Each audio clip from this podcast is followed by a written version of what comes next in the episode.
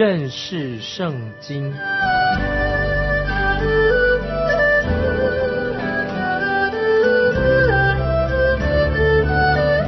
认识上帝的话，把上帝的话带到全世界。本节目是由认识圣经机构和环球广播电台联合制作，欢迎收听。亲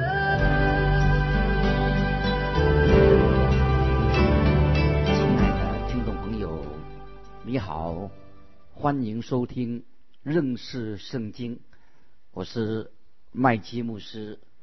现在我们来看一个重要的比喻，在耶利米书，让我们来看。啊，泥土的一个性情，有人会这样说：你在这里是不是用啊泥土混合性的作为一个比喻呢？你说的泥土是有性情的吗？听众朋友，我们要明白啊，泥土本来没有特定的形状，是歪七扭八的。那么泥土它是没有生命的，看起来很迟钝，好像也没有什么功能。又是脏兮兮的，在诗篇一百零三篇十四节，诗人这样说：他思念我们不过是尘土。这节经文有一位学者，圣经学者解释说，神认为我们人在他面前不过是尘土，但是我们人自己常常忘了自己的身份就是尘土。当尘土混合在一起、搅在一起的时候，就成为。啊，泥土了，但是我们不要忘记了，常常忘掉了，我们人本来就是神尘土而已。但是神知道我们虽然是神土，那么我们要记得，我们人在神面前就是尘土。这个时候，我们看到窑匠就把这些泥土放在转盘上，在转盘上，那么泥土本身它没有什么意志，也没有自己没有什么作为，自己没有什么能力，看来。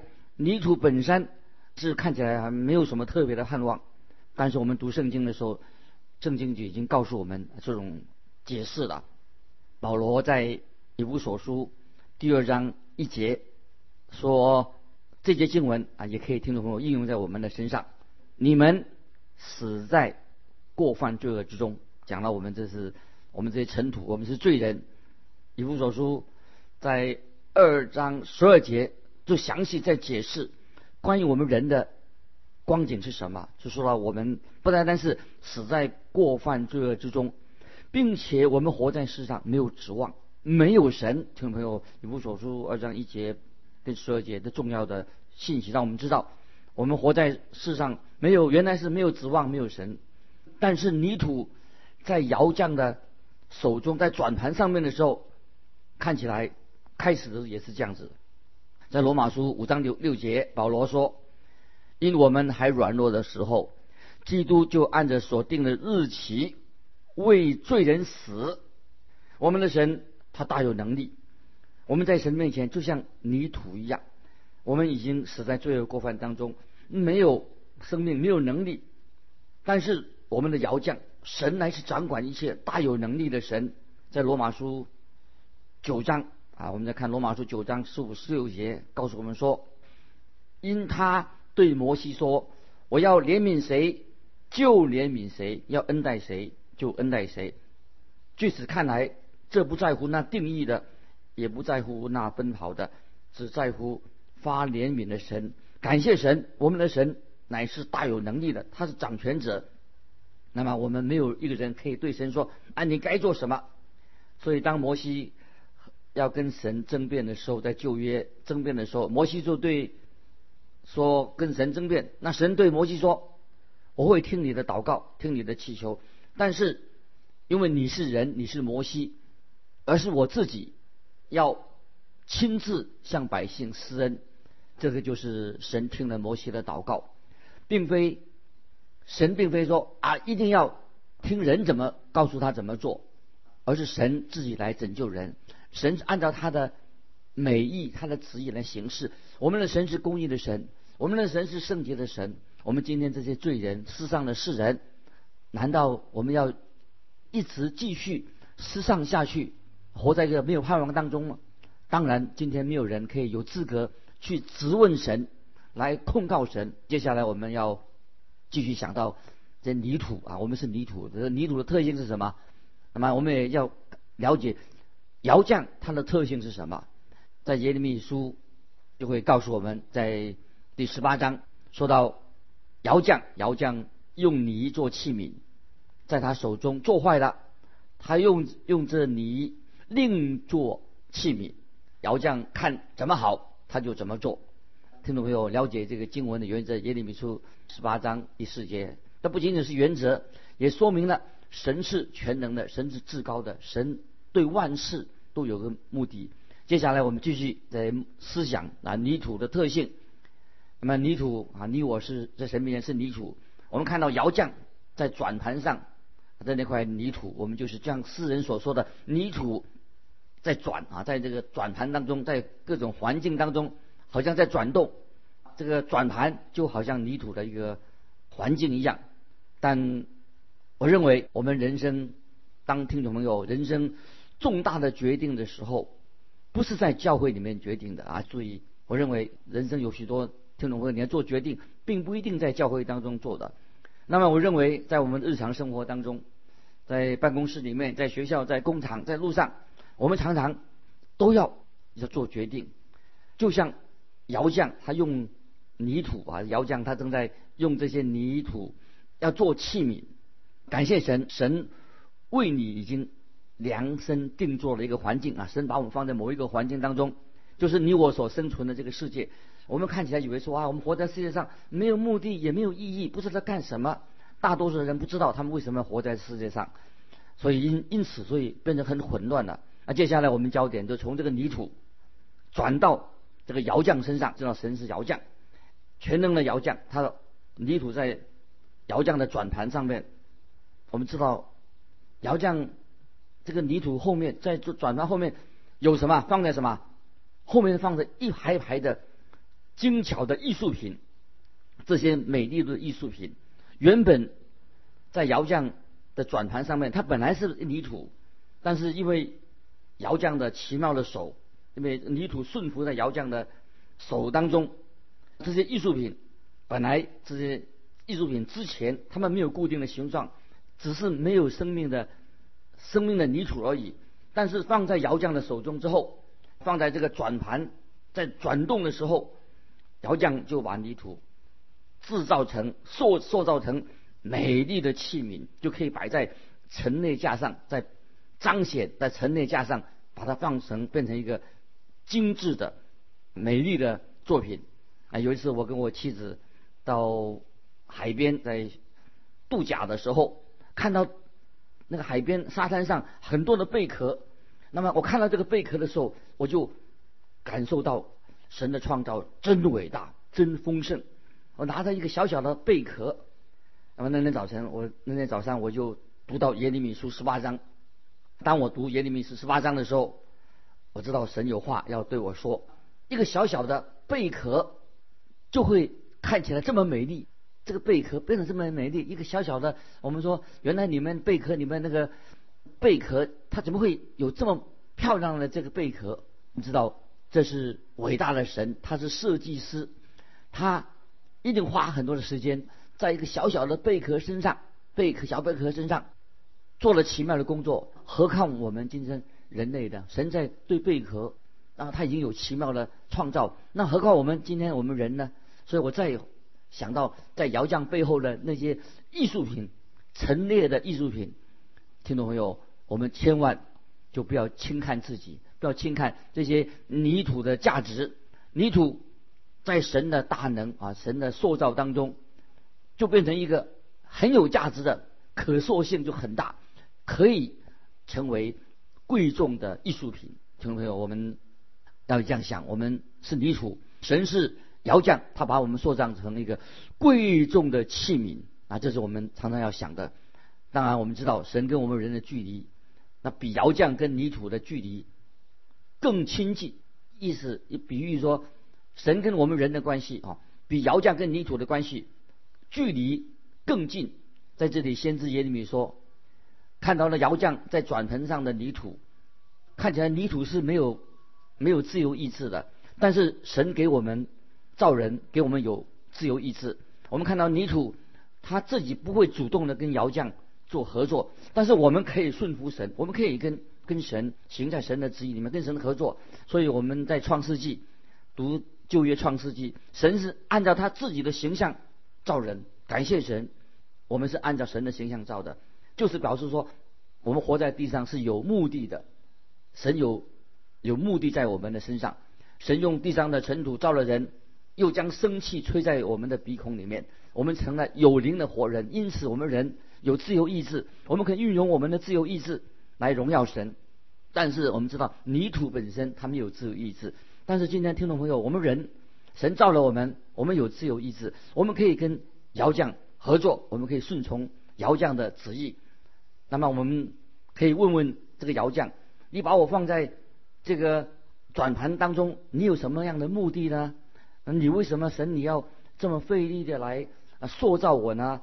你为什么不断的在我的身上做奇妙的工作呢？我们可以问神，我们知道可以问神，就是等于一个伟大的窑匠。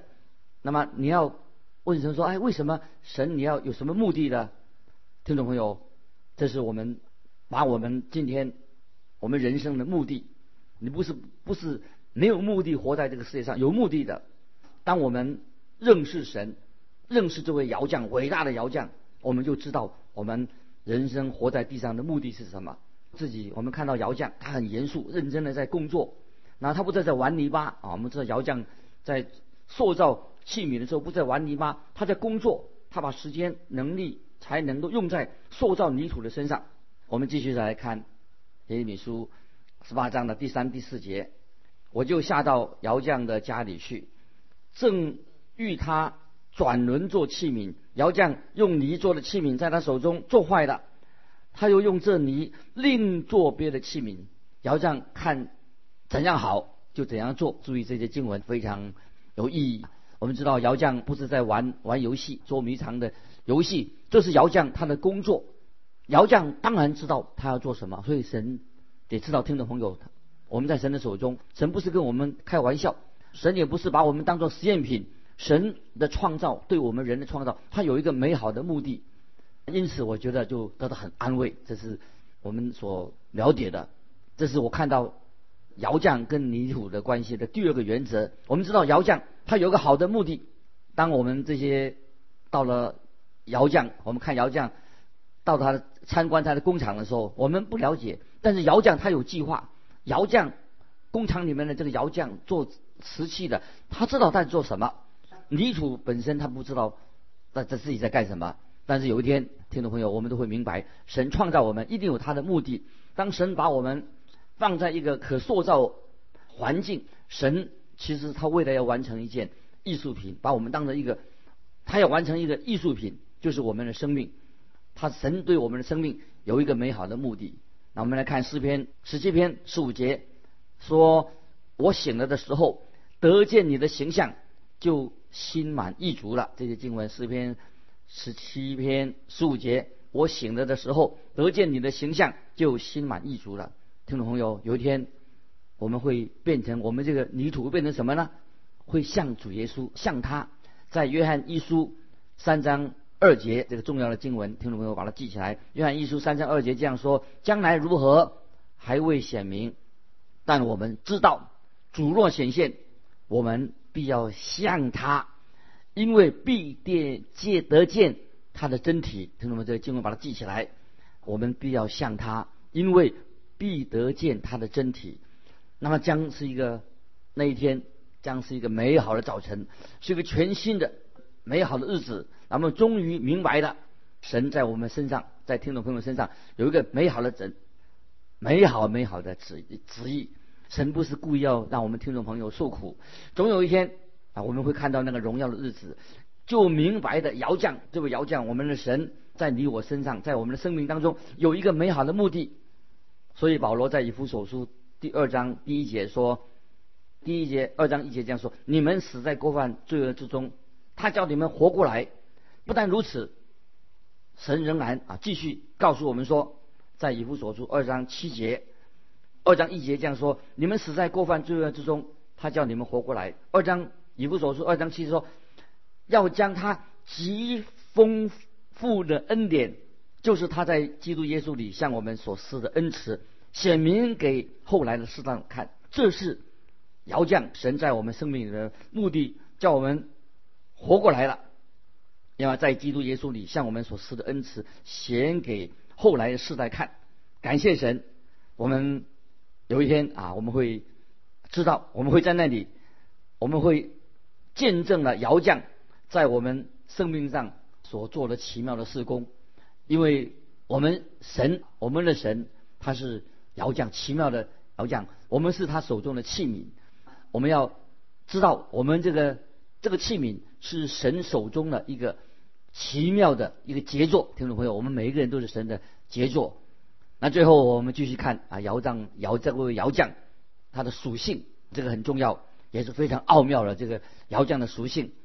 也许我就啊，我们来对耶利米说啊，尧将是一个很良善的人，是很仁慈的。这个尧将是不是他是一个很仁慈的人？耶利米会这样回答说：是的，神绝对不会伤害的泥土，我们是泥土。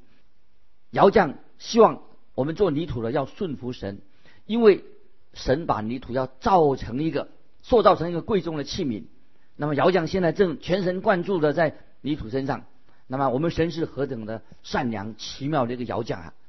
我真想我自己也真想到有一天我们见到这位窑匠，我们的神。那圣经说我们现在目前，圣经说我们不能看到神，眼睛看不见，目前是看不见的。菲利啊，曾经问主耶稣，菲利自己问主耶稣一个问题。菲利所问的问题，我也想问，就是在约翰福音十四章第八、第九节，菲利就问主耶稣一个问题。菲利问主耶稣什么问题呢？菲利问说：“求主将父显给我们看，我们就知足了。”我们知道耶稣怎么回答？耶稣回答说：“人看见了我，就看见了父。”听众朋友，我们再回到想到这个窑匠，这位伟大的窑匠。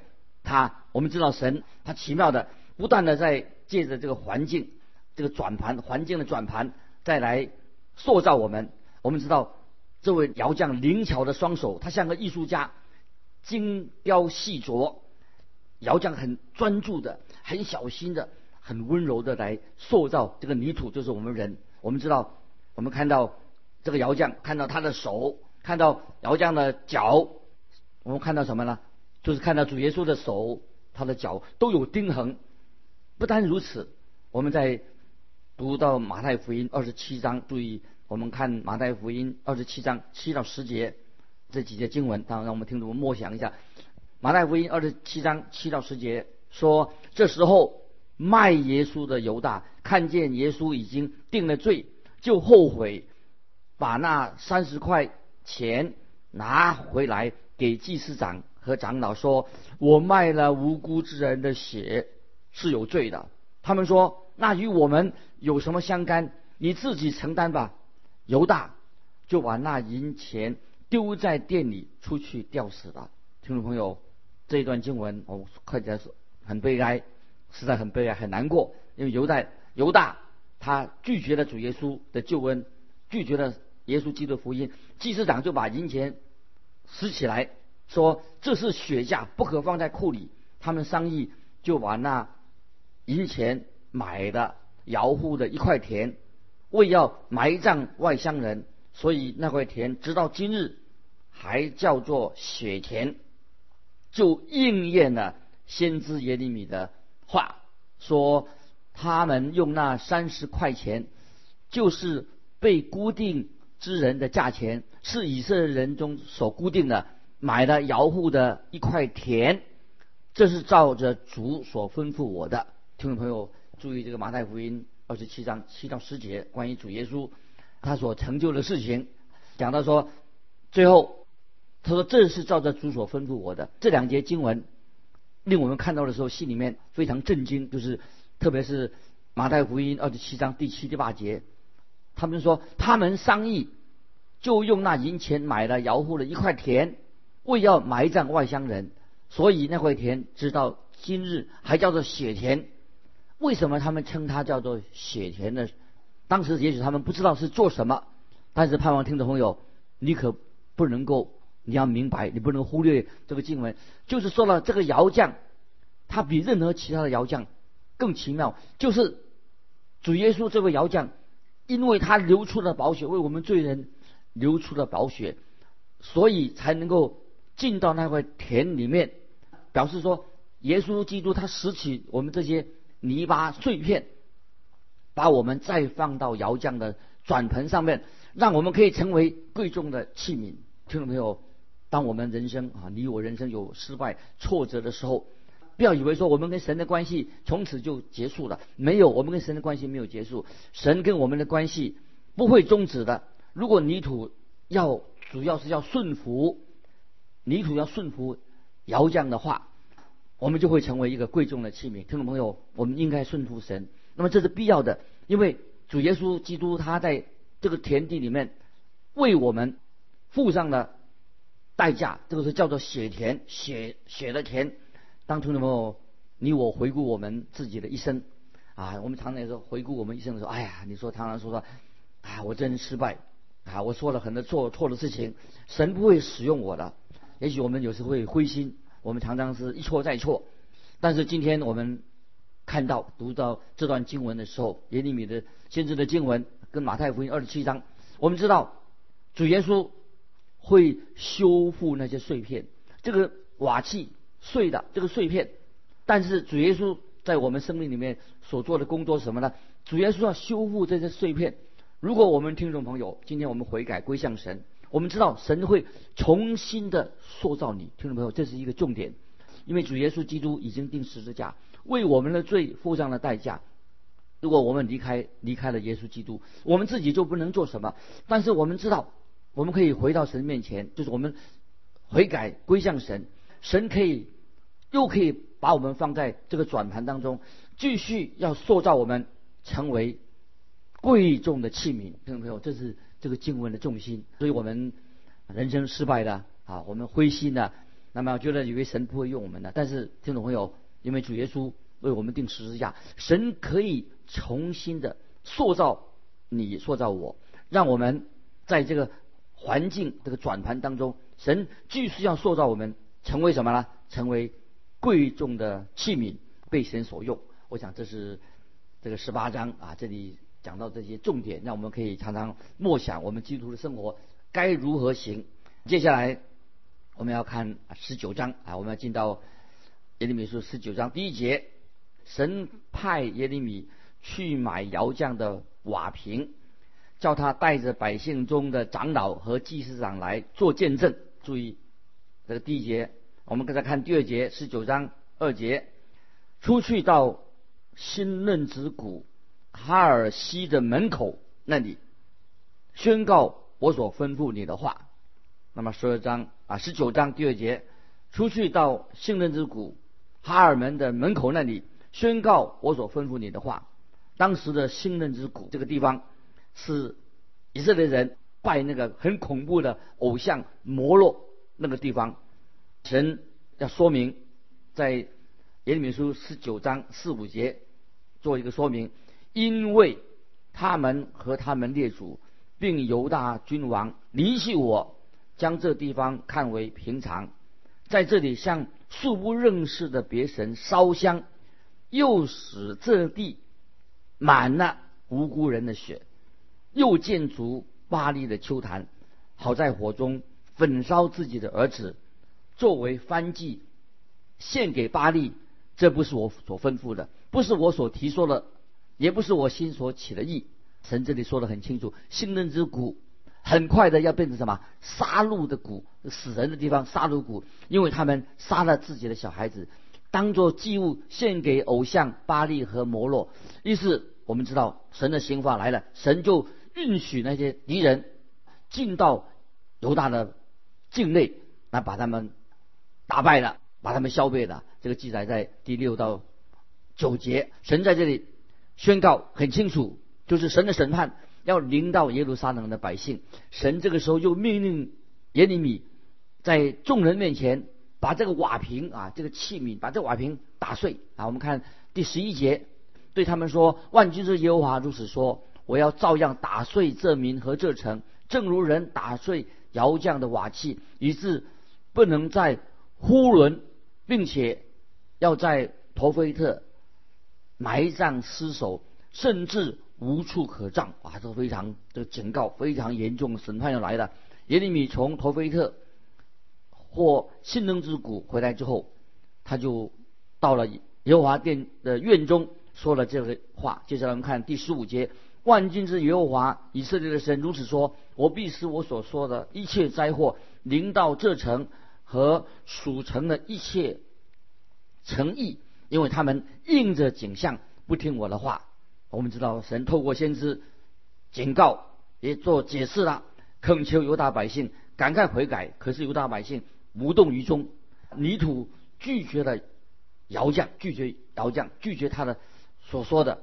那时间已经过了太久了，很快的敌人就会来蹂躏毁灭犹大的。所以听众朋友，这个窑匠跟泥土的关系。这个属灵的真理，让我们听众朋友受到警惕。我们知道啊，我们是罪人，我们犯了许多的过错。当我们听到神的福音的时候，应该立刻回转归向神。神可以重新塑造我们，成为一个贵重的器皿，为神所用。今天我们就分享到这里。听众朋友，如果你有感动，欢迎你来信跟我们分享你的信仰生活。来信可以寄到环球电台认识圣经。麦基牧师收，愿神祝福你，我们下次再见。